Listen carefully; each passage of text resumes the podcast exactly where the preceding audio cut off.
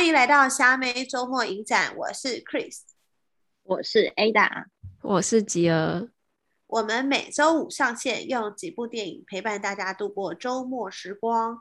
那这一次啊，我们久违的，久违的 太忙了，对，久违的录了这个周末影展，就大家就是已经回复二级了，但是还是很想要看电影，就在百忙之中又看了几部电影，这样。然后我们这一次就是想说，就是夏天嘛，所以我们就来讨论一个我们的夏日时光这个影展主题。嗯、对，那其实其实我一开始在找的时候啊，有一些我很想要推荐的，但是都找不到合法的片源。我甚至连你知道什么有个什么天才雷普利。就天才雷普利，就是好像早年大家应该可能都有看过，它其实也是夏天的电影，只是它是有点谋杀案这种 style，就有点悬疑感这种，但这部也没有，原本好像 Netflix 有，但是后来也找不到，所以后来我们这次就找了三部，分别是普罗旺斯的夏天，然后还有碧海蓝天，然后跟夏天的故事。那后来我们有看了一下，就是普罗旺斯的夏天，我就觉得其实它是那种，就是根本它也没有什么真的故事。就它就是很、嗯、很平淡，但是看完你心里会觉得很温暖的那种片子，就是轻松小品系列的。没错没错。哎，大家看完就说我喜欢这一部，因为一开始我不是跟你们说我最近很很忙没时间看吗？然后 Chris 就说你很忙，那你选一部的话，你你先看第一部就好，第一部是你会你会喜欢的。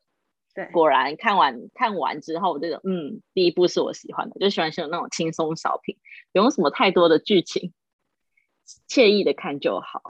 这一部在讲说，就是剧.情就是呢，居住在巴黎的三个兄妹弟，什么兄妹弟？到底什么兄妹弟？哥哥，对啊，兄妹弟什么？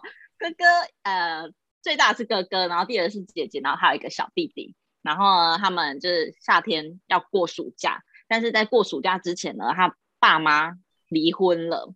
所以他以至于他们没办法，就是在他们的巴黎家乡过暑假，然后他们的外婆呢就把他们带下带到乡下普罗旺斯度过他们的暑假这样子，然后大概就是在普罗旺斯发生的故事。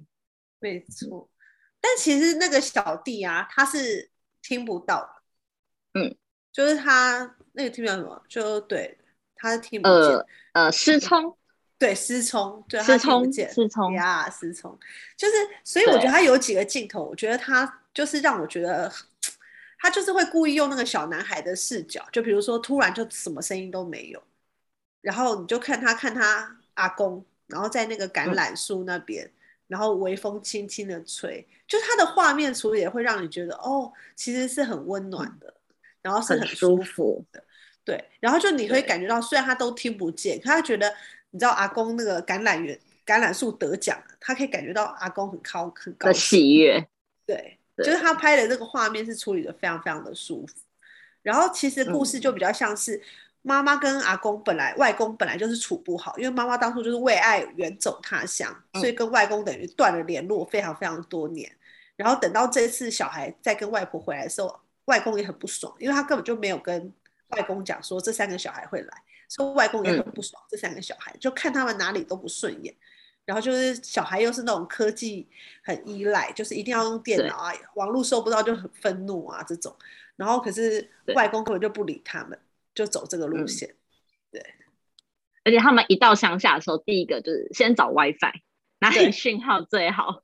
没错，他们就一直搜，我觉得也不是找 WiFi 的，对，手机都会举很高。没错，就是我们现在现代人的通病。没错，然后在在他们那个现场的时候，就是在他们的家乡，可能就是他们一开始对外公也有非常多的不满，可是他们就透过，就是、嗯、因为那时候可能是那个年，他这部电影刚好是 Facebook 刚开始流行的时候，所以他就帮他外公注册了一个 Facebook。就他就发现，原来他外公以前也是个狂野少年，对，就是以前也是骑重机的帅哥，然后载着他外婆两个浪迹天涯。就他他们才忽然发现到，哦，原来我外公不是像现在这样一个顽固老人啊，他也是年轻的时候有他自己很漂泊的雪月，对对对对对。然后其实就是里面就会慢慢的一个一个小孩就跟外公开始和解，就拉近他们的距之间的距离，没错。然后我觉得这部其实让我最喜欢是他们就是几个重机老友聚在一起的时候，就非常多那种很老派的那种经典情歌，他们会一直唱，然后你就会觉得哇，就是沉浸在那种氛围里面，其实就是真的蛮舒服的。像我们就是会觉得我们是年轻人呐、啊，我们当然就会觉得我们有自己的想法，然后我们也很叛逆，但我们会忘记说，其实这些阿公阿嬷他们年轻的时候其实也是这样的，他们也年轻过，他们也叛逆过，他们也不是这么固执的，我们就不能理解他们。对，我觉得透透过这部片，大概比较容易是有这样的一个情绪。然后普罗旺斯的夏天又非常的漂亮，就是可以借此一一睹这个风光，嗯。像我阿公以前也是一个很 fashion 的人，他现在看起来就是一个，就是因为他现在脚不方便的关系，所以就整天在家里看电视。但是他年轻的时候，就是他，你想象他年轻，他现在已经八十几岁，在他年轻那个时代，他曾经一个人骑摩托车环岛，那很帅啊，很帅，而且是骑他的伟士牌。然后他那，因为他是一个很喜欢旅行的人，然后他那时候还有。跟他的那个，他那时候在养乐多上班，然后他跟他的同事一起就是去加拿大找朋友自助旅行。在他年轻的时候，那个年代很去加拿大，那年代可以出国的人很少哎、欸。对，然后他就因为他很喜欢旅行，他那然后他还、嗯、他还为了旅行，然后去学摄影。所以我阿公是在就是我妈小时候的时候，他是拿单眼相机在帮大家拍照。哇，对，就是他一个很，我觉得他在年轻一定是一个很酷的人。可是你现在是完全。感受不出来，想象不到，对，对。然后可是因为现在我外公外婆家都还就是挂着他以前，因为以前单眼相机不是很稀有嘛，所以现在都还挂着以前他的摄影作品，他去什么杭州啊，去各地旅游去拍的照片。嗯。因为现在我们一定会觉得说啊，拍照哪有什么特别的，单眼相机大家有钱就可以有了。可是，在他们那个年代，就是真的要很喜欢摄影才会很肯狠下心花那一笔钱去玩这个娱乐。嗯，哎，这样你外公跟我表妹的爷爷很像，他也是相机迷，然后也是收藏了很多单眼，嗯、但是他喜欢拍的是呃火车，然后因为他本身又是火车司机，哦，就铁道迷那种，对对，他是铁道迷，然后本身又刚好是火车司机，所以他就是很收藏很多单眼相机，然后来拍火车。当然，他们以前都没有，好像没有什么防潮箱的概念，就没有他们的单眼就就就随便放。对对啊，所以有些可能在路上都觉得是阿北的人，他们年轻人都可能是很酷的，没错，曾经疯狂过。对，没错，对，我觉得大家就是轻松看，然后会感受到那种风光明媚的普罗旺斯，然后也可以感受到家人之间的那种情感。嗯，没错。然后第二部要推荐的就是。还蛮经典的一部电影，叫《碧海蓝天》。其实它是卢贝松非常早期的一部电影，就很多人迷过卢贝松，但是不一定看过《碧海蓝天》。就是算它比较早期的电影作品。那其实它这部，嗯，并没有完全的只有夏天，但会选它，就是因为我觉得夏天就是离不开海洋，就是大海，就是夏天一定我们会最喜欢的元素，嗯、所以就还是选了《碧海蓝天》。我就是觉得这一部是一部非常任性的片。真的，因为对它就是，嗯，它的画面其实是还蛮梦幻，然后很多很多艺术的成分在里面，所以你可以看得出来，它里面其实是很多虚构的情节搭配着真实的情节在发生。然后，因为它里面有一个很重要的呃角色是海豚，那海豚在那个电影里面是呃感觉是一个很有个性，甚至我觉得他可能比女主角都还要突出。然后我就觉得完全取代女主角在这部片的地位啊！因为因为男主角还跟海豚接吻，你还记得吗？他有跟他接吻，与海豚接吻的画面。对，对，然后女主角第一次上床之后，嗯、他们结束之后，男主角就半夜去跟海豚玩一整夜，到天亮才回来。就是小三啊，海豚就是他们之间的小三，不合理。但这部片的故事的结构其实是两个很热爱自由潜水的人，然后在互相彼此竞争，就看谁可以呃征服海，应该是也不算征服海洋，就是看谁可以在海洋里面可以真正的融入大海里面。对对对对对。然后中间当然会有一些爱情的情节，然后还有男主角本身就是受到很多海豚的启发，而且这个是一个真实存在的人物。其实我是觉得这部电影我很喜欢它的整个画面，就它的那种，它有点滤镜啊，因为它从一开始是黑白的色调，然后到它整个镜镜位的移动，跟它拍那种海边是种波光粼粼的感觉，我觉得它的那个画面感很美。对对对对对对，就它的整个光影啊，然后跟那种湛蓝的海水的变化，我是真的觉得很美，拍的非常漂亮，然后再加上它的配乐非常的。引人入胜，我觉得有点电子乐的感觉。对，然后一听就好像陷入一种很魔幻的感觉，嗯、就觉得我就是要在大海里，让我走。而且我我觉得氛围，那个配乐出来的时候，然后搭配大海，然后搭配男主角的眼神，你真的会觉得被吸进去，是不是？我觉得这部真的就是，而且这部其实片长非常的长，但是你不会觉得它真的这么久，就是因为它的画面真的很漂亮。有时候你就当在欣赏风景，也会觉得哎，就是挺开心的这种感觉。嗯嗯，虽然说男的很渣，大家会觉得怎么会为了海豚，为了大海，就是不要现实生活。那我觉得刚刚 Ada 讲一件很好笑的事，就他后来才发现，哎、欸，这部片里有一个人跟刚刚上一部片是同一个人，同一个人。你知道谁？就尚雷诺。对，对他们是同一个人，只是相隔非常多年以后，他已经发福又变老，将近三十年。哎、欸，可是好像是他，他上一部那一部好像有因为那个戏，他特意增增胖、欸，所以也不能这样说他，哦、好像是。Oh, sorry, sorry. 对啊，你误会人家了，人家不是。对不起，对不起，他没有他是为戏牺牲，完全是那个老爷爷。打扰了，老爷爷就要胖一点才可爱啊，瘦瘦的老爷爷。他年轻的时候，年轻的身材真的很好。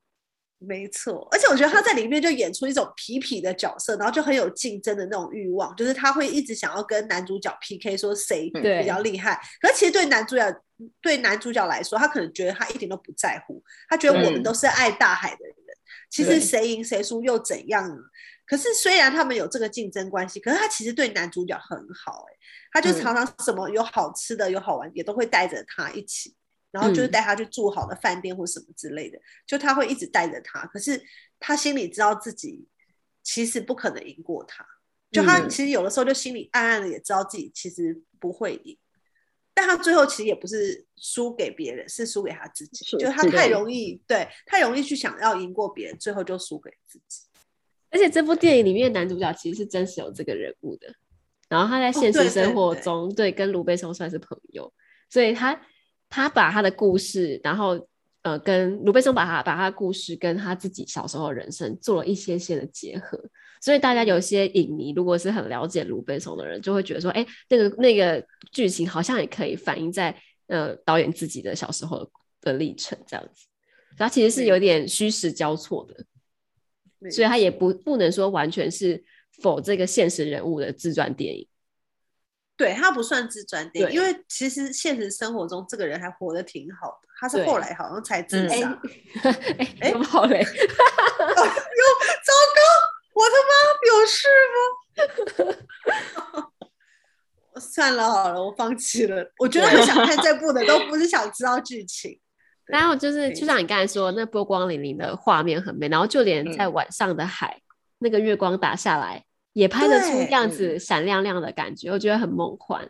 就是我觉得它的画面是真的处理的蛮美的，就是即便是同一片海，它也可以用完全不一样的表现方式去呈现那个海的样貌。然后更不要说，就它中间其实去了很多地方，就是从一开始是在希腊嘛，他小时候在希腊长大，然后后来也有去西西里岛，然后接下来有去那个安第斯山。然后接下来又去哪？就他其实去了很多地方，可不同的海有不同的样貌，其实他们都有表现出来。然后其实我觉得那个感觉就让我觉得哇，大海真的好吸引我，每每个地方都是完全不一样。然后当你看见这个海洋的时候，你就会觉得我也真的很想沉下去看看有多美。真的，哎，这这礼拜还从台东回来，真的觉得海真的很漂亮。就虽然说我们这次。那个路程很忙碌，完全没办法下下海。但是在那个滨海公路的时候，这样看着还都觉得心里好舒服哦。因为我也才刚从妈祖回来，妈祖也是碧海蓝天，而且 Ada 去服侍了一些，就是就是农会招待的农会招待农民去那个旅游。反正我就是不是刚从妈祖回来嘛，可能那些老人看到妈祖的碧海蓝天，真的太开心了。在第一晚的时候，就给我直接给我喝醉，喝醉喝到爆。而且是，傻爆眼嘞、欸，因为我们就是呃妈祖最有名，不是要看那个蓝眼泪嘛？对。然后他们算是因为蓝眼泪是近期，就是因为蓝眼泪，所以大家会常常去想要去妈祖玩的原因。但是它的盛产算爆发期吧，是差不多四到六月。然后呢，所以妈祖因为因为就是其他月份也也想看到蓝眼泪的人，所以他们算是有富算富裕一区吗？反正就是有坑坑洞，然后那边就是有在养殖一些蓝眼泪，因为蓝眼泪是藻藻类，什么藻虫吧，嗯、什么挖沟啊，反正不重要。然后呢，我们就是半夜的时候，嗯、因为他半夜才看得到，半夜的时候要走那个山洞，然后呢，那个老人呢就喝太醉。就整个 破街，破街在哪？就差点破街在山山山洞旁边，然后呢，他的头差点就撞到山壁，我们吓炸了，吓到烂掉，就是有可能会受伤的那种。对对，他一就是头差点就要撞伤了，然后呢，就后来他就手脚擦伤，但是因为那个坑道毕竟蛮可能怕会。有细菌啊，所以就是导游他们还是有带他去妈祖的医院，结果他在妈祖医院大吐特吐。哎、欸，我觉得你们会被妈祖的医院列为黑名单呢、欸，因为现在这种防疫的非常时刻，你们简直是防疫破口，还在外面喝酒，结果还吐在人家医院里面，太烂了啦！好坑哦！因为已经是晚上了，所以那个清洁人员已经已经下班了，所以导游还在那边擦地板。好，他就说包扎时间还没有那么长，他擦地板的时间比较 长。我要为导游举一把泪了。我觉得导游超可、哦、超可怜的，而且那位老你们那位老人是隔天完全忘光光，就带他醉到爆，他完全不记得哎、欸，好扯哦。而且旅途第一天发生的事，我们去三天，连被讲三天。嗯我觉得很尴尬哎、欸，而且这两后面两天一定都不敢再喝了，大家有阴影在，完全不敢喝。而且因为他们通常通常他们就是三天去三天，三天都会喝炸的那一些的人，然后可能其他老人看到他摔成这样子，会害怕，收敛超多的，但是酒的费用很少。天哪，我觉得很很赞。这就是大海的威力呀！哎，毕竟第一天就摔成 这样，太可怕了吧？第一天呢、欸，真的，但妈祖真的蛮赞的，酒好，蛮好喝的，让老人醉成这样。哎、欸，我看那海太疗愈了。嗯，我看这部电影还有一个还有一个那个结论，就是我觉得欧洲的电影呢，很喜欢找这种类型的女主角。啊，oh, 就是很法国，然后头发时常很乱。对，她头发好乱，然后都不绑，一个很乱。你看那个蓝色是最温暖的颜色的女女生也是这样子。然后，嗯，那个笑起来之后牙齿会有一点爆爆，就是笑起来是很自然的可爱，不是那种好像完美无瑕的感觉。我觉得欧系的电影很喜欢找这样子的女生。没错，嗯，而且这种看着就很舒服，就觉得她很自然，不做作。对。就觉得你跟我好像离很近，就我有可能也是可以是那个女主角，可以很容易就带入自己的情绪。没错，哎、欸，但我看这一部的时候，我一直觉得女主角长得很像 Chris。屁啦，屁啦！我头发有这么乱吗？我还好吧，她很乱。我觉得你们脸型和笑容很像、欸，哎，怎么会？我就这样觉得，怎么会这样？我不要海豚，欸、海豚小三。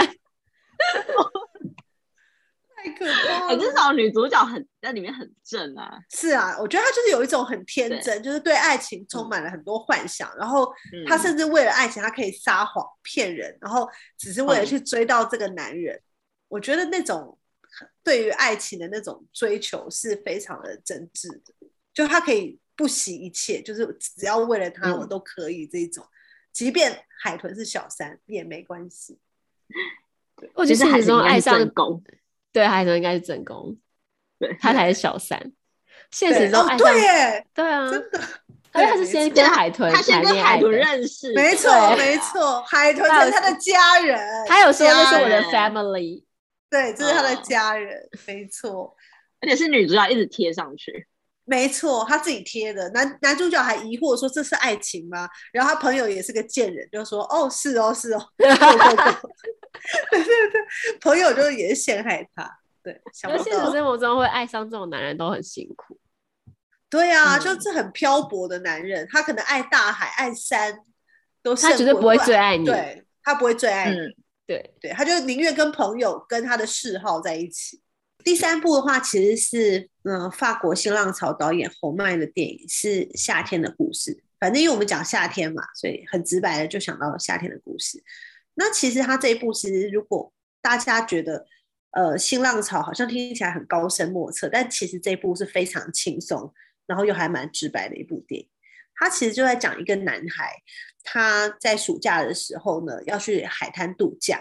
然后他本来呢，其实是跟他女友约好了要去，但结果去到当地的时候，才发现他女友根本没出现。女友跟妹妹跟朋友去西班牙玩，所以他一开始在布列塔尼亚、布列塔尼亚海滩的时候呢，他就过得很无聊的生活，就他每天出去也不知道干嘛，然后回到房间里面就弹弹吉他，就超无聊。大概前三十分钟，大概就走这个路线，就你会感觉到他真的很无聊。就他在这里一直在等待一个他女友来，可是他女友一直不知道什么时候来。然后他那个年代又是属于需要打电话的年代，就没有手机，他就是每天在等他的女友打电话来告诉他他什么时候来，可是他等不到，然后就是很悲哀，然后这边弹吉他去海边走，然后也没下水，然后去吃吃饭，就这样超无聊。反正总之呢，他就是在沙滩上的时候就遇到了餐厅的服务生，跟他打招呼，然后呢，那服务生就说：“哎，你就是昨天在餐厅的那个人嘛？”你你在这里干嘛呢之类的，然后他们两个接下来就开始有一些对话。然后因为那个女服务生人很好，很亲切，所以他们就开始有一段聊天，就有点像《爱在黎明破晓时》那一种。就他们俩是边看着海边走路，然后边聊天。然后那女的就说：“那你到底在这里等谁？”他就说：“哦，其实我在等我女友。”然后女的就开始就是有点跟他聊天，然后有释放出一点好像有点暧昧的情愫。然后呢，男的就开始想说：“哎。”这女的是不是有点暧昧呢？然后就想要亲她，殊不知女的说：“Sorry，我们就是朋友，请不要这么做。”男的就说：“哦，不好意思，打扰了，打扰。”对，然后他就说：“没关系，我带你去一个派对。”然后带他去一个派对玩，然后里面就遇到一个辣妹，然后就说：“哎，我觉得你跟这个辣妹很合，我觉得她才是你的夏日情人。”所以那男的呢，就因为这句话就说：“哦，那女的有跟我看对眼，所以他就去追那个辣妹。”殊不知辣妹也真的喜欢他，所以他们俩就一起出海去玩，然后就也是热恋啊、热吻啊，然后还一起吃饭，然后他还做一首歌送给那个女的，送给那个辣妹。其实那首歌本来是要送给他女友的，但是呢，他一时冲昏头就送给那个辣妹。然后呢，就在这个时候呢，很忽然，就在他要跟那个辣妹出游的时候，他女友就出现。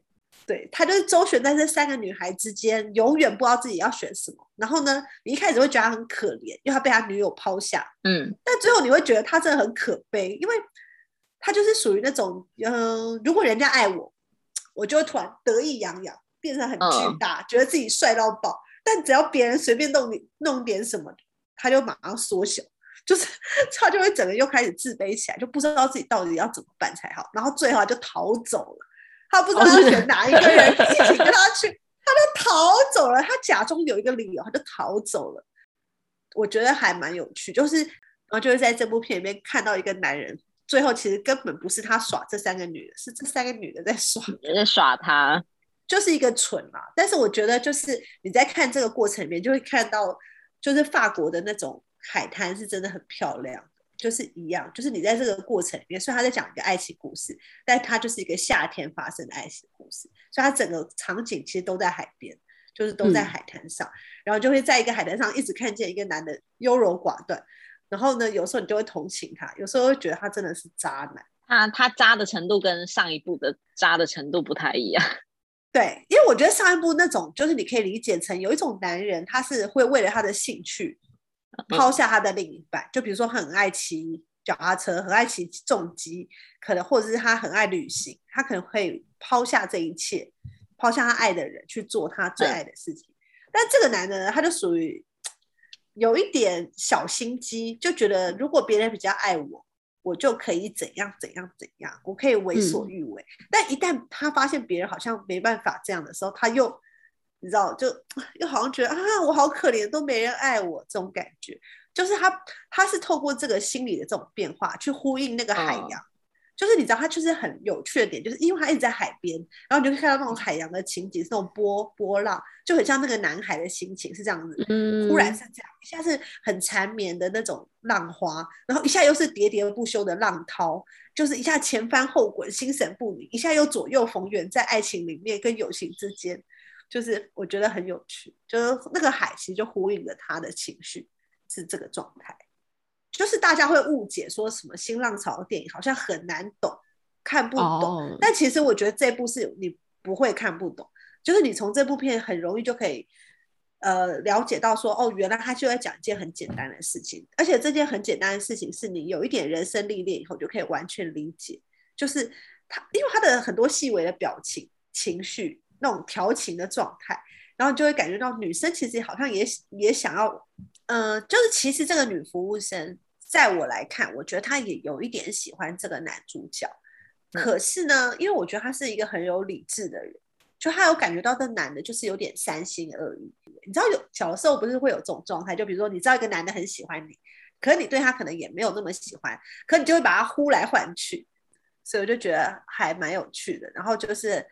呃，我觉得也不会太高深莫测，就是轻松看也是 OK 的。虽然前面三十分钟非常的闷，三十、嗯、分钟因为他很无聊，因为真的呈现出他很无聊，就是一个无聊男子就对了。对，因为他一开始并没有告诉你为什么他这么无聊，因为他的他的呃他的影他的整个影片就是规划成每一次都是一天，比如说七月一号、七月二号，他是这样子照着时间在走的。那、嗯、前面那几天就真的超级无聊，然后你也想说到底要无聊到什么时候？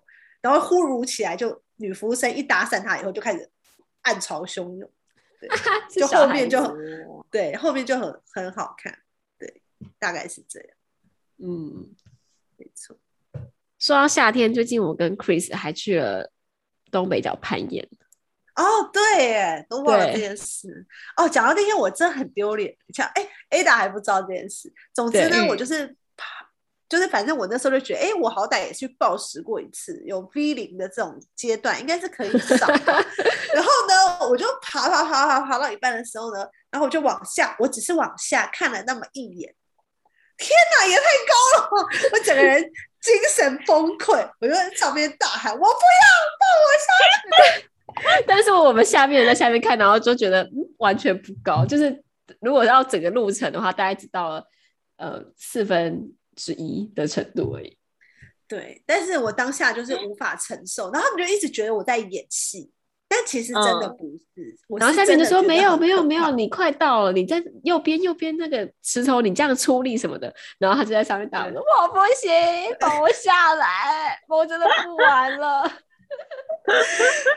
对，我就是一个心智非常脆弱的人。对，原本那因为那一条路是因为我们是去龙洞攀岩场，然后那边都是很天然的路，然后因为他们大，因为那时候跟那那一群人去，他们都是玩那种传统的攀岩，就是等于说你要一条路，然后你要当天再去盯那个路，所以他们就是一条一条现场盯好的路，然后我们那一条是最简单的，所以我们那边原本几乎都没有人，但是因为呢，Chris 在上面大吼大叫，嗯、他下来的时候下面已经围了一堆人在看他表演。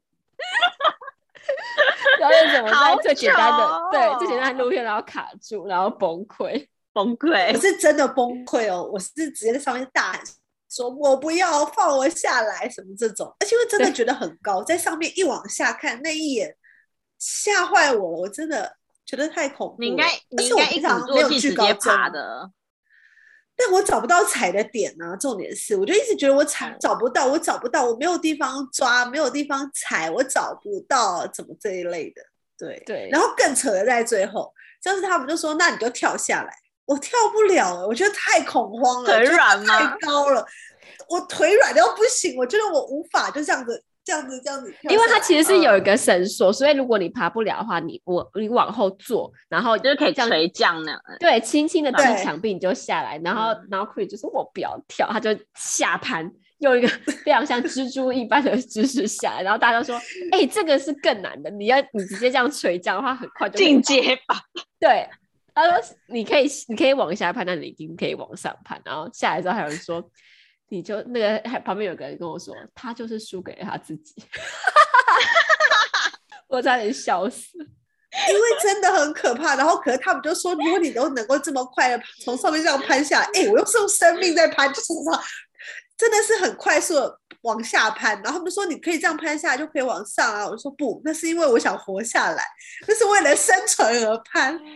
哎、欸，代表你有潜力哎，对，可是太可怕了，太可怕了。所以你就不该往下望啊！你不是因为往下望才开始没信心。对，我其实就觉得，我还是愿意再去挑战一次，因为我那时候后来，嗯、因为后来他们就跟我讲了一句话，就说，他说，呃，他觉得是因为我的心智很薄弱，就他说我的心智太薄弱了，所以才会上不去。嗯、然后我就想说，所以不是我的体力不行，是我的心智吗？你的意思是说我心智薄弱吗？我就觉得有点恨意，就想说，怎么可以，怎么可以是因为这样？然后我就想说，好，以后之后有机会的话，我可以报名参加一个什么日出团或什么之类的，然后也可以。对，他们有日出团，对，就还是可以再去试一次，因为我觉得我这有点小不甘心，就觉得怎么会我的心智如此的薄弱吗？对，但是确实真的不应该看那一眼。我我觉得我后来懂了，嗯、就是我从到应该都不要看，我不应该在那一瞬间这样。看了那一眼，你应该只能一直往上看，对，就往上爬。我看了那一眼之后，我腿是真的整个软掉，就是我完全没有办法再往上爬。我心里知道我真的上不了，对，很可怕。天哪！对，好险你在四分之一的时候就放弃了。没错，如果你在四分之三的时候，你该怎么往下看的话，都我跟你说，如果我在四分之三的话，真的就是只能在那里等死 吧，可能在那里等死吧。因为也下不来，因为太远，真的，啊，你也只能上去了。对啊，然后又上不去。那那个是有办法有人去营救你的吗？没有，没有办法营救你，所以我才会想说，如果可以，我就自己下来吧。可是它是安全的，因为你有被绳索绑住啊，所以你只要往后坐，其实你就下。所以你就是要，你就是要克服自己的恐惧，对对对吧？没错，没错。那你克服不了的话。克服不了，然后还有好，而且我可以说更吓在后面，就是我下来的时候，我就问李杰说：“哎，那你有帮我拍照吗？”他说：“哦，没有。”哎，什么意思啊？他倒在那个地上，啥事也没做，连拍照也不拍，什么意思啊？然后就看你表演呢，我看你表演呢，没多久，太可恶了。然后摄影师给我的照片里面，每一张都肥。大腿跟小腿肥到不行，因为他的视角都是这样上去嘛，我整个看起来就像一坨肥肉在爬，真的是傻爆我的眼。我那天我那天有一起去，但是因为我就没有爬，因为我打 AZ，然后手很酸。可是我只是光是站在那个龙洞攀岩场，然后上上下下，我一出来是饿到爆炸，然后吃了一盘花枝炒面。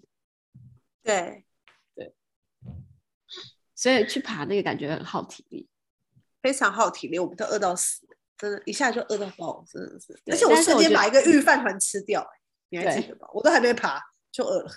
因为我们就我们那时候就我们那时候在集合的时候，他们就很惊讶，就是与我们的轻装跟我们居然对于这个这个运动就一无所知，连午餐都没带，所以我就只好匆匆忙忙去 Seven Eleven 就买了一个面包。然后以平常我是不吃。不吃像那种就是比较油腻的菠萝面包，可是我在那边突然觉得，天啊，这个是人间美味，好美味了。对，那你真饿过头了。对，而且我还没爬，我是在只在下面看，我就觉得我好饿哦。对，为什么？为什么人家爬，然后你喊饿？没有没有，因为我们中间还是前面没有，因为我要解释一下，就是我们进到那个盐场的时候，它也是有中间一整段是需要稍微爬一小段。就它也是有一段有点危险性的，oh, 就是大家要慢慢的下来，然后甚至有一个男的，就是他在报时场的时候是可以爬 B 四吧，然后他下的时候下来的时候他也很恐慌，你还记得吗？对，就那个男的，后来我才听说，其实他蛮厉害的，在报时场。V 四是什么？因为 V 四其实很强，因为像我是 V 零哎，零零就是最是他等级的意思，就是只比基础再好一点点而已，就是呃，如果零。在下面还有一个级是最差的，然后我只是比那个最差的再好一点点，嗯、就是这样。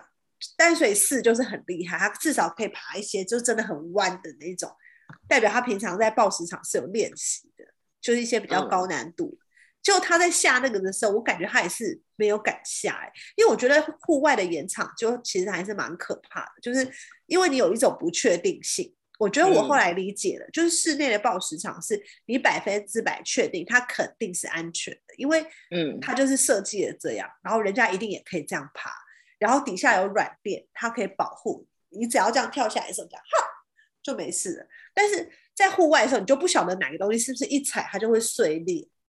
因为它的石头结构相对来说是比较松散的，也有可能，所以你就不晓得。所以他其实下的时候，那个男生也是蛮害怕的，就等我们其他人都下了，嗯、他才下。对，大概是。然后就坐在旁边看海，觉得嗯，夏天的海真的是很漂亮。没错，夏天就是要看海。对啊，光是坐在那边，我就觉得那一天心情很好。这就是我们的夏天，因为反正也差不多要结束了。然后现在又要升三级。对呀、啊，现在是什么状态呢？好可怕呀！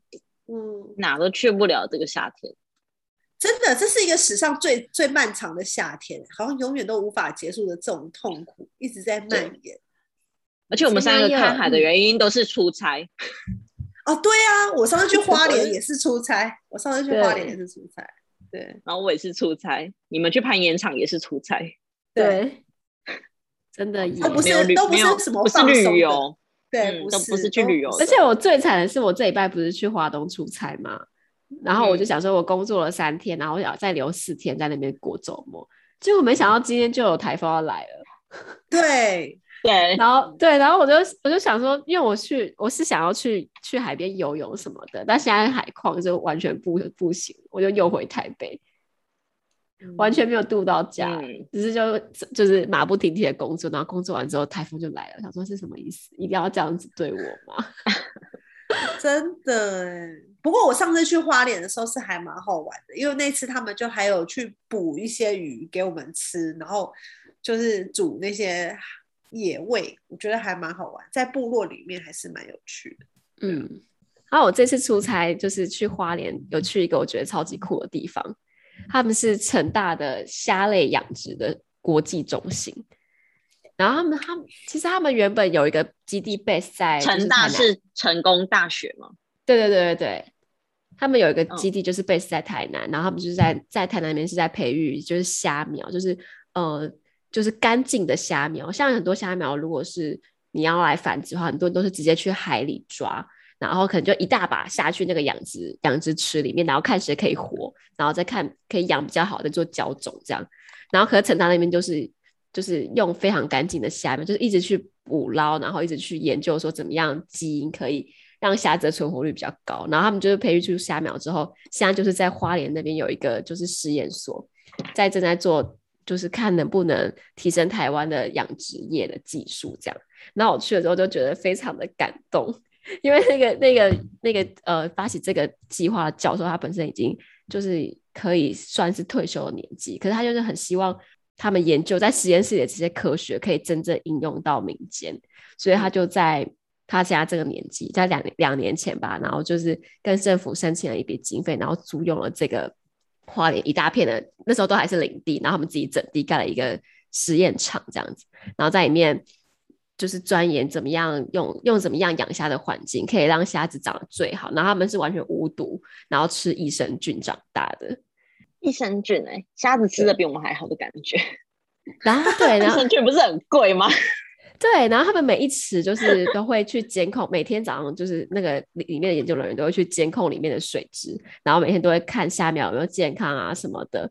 然后最有趣的是说，那个那个边养殖养殖池很多。然后他们是研究人员，一人认养一池，嗯、然后大家会互相比赛，说谁养的虾子比较好，哦，就还蛮可爱的。嗯、然后我觉得蛮感动的，就是因为这一期那这个计划当初一开始的时候，就因为国际上都没有人这样做过，然后也没有没有人看好，所以很多人就是在看会不会，就很多人就是在旁边看笑话，看会不会失败。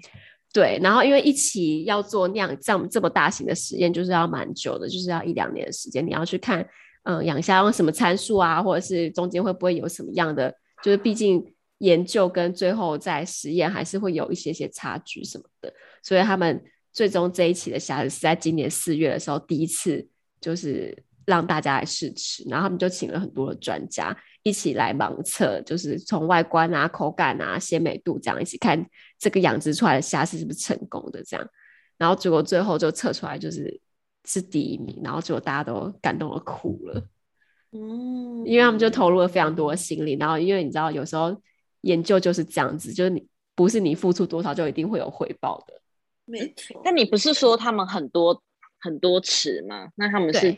取其中一池来哦，因为很多池他们是还是会分成虾苗，然后小虾、中中虾、中阶段的，然后跟大虾这样子成熟的虾。哦、对，我我以为是大家都各自认养认养虾苗，然后自己来也有也有。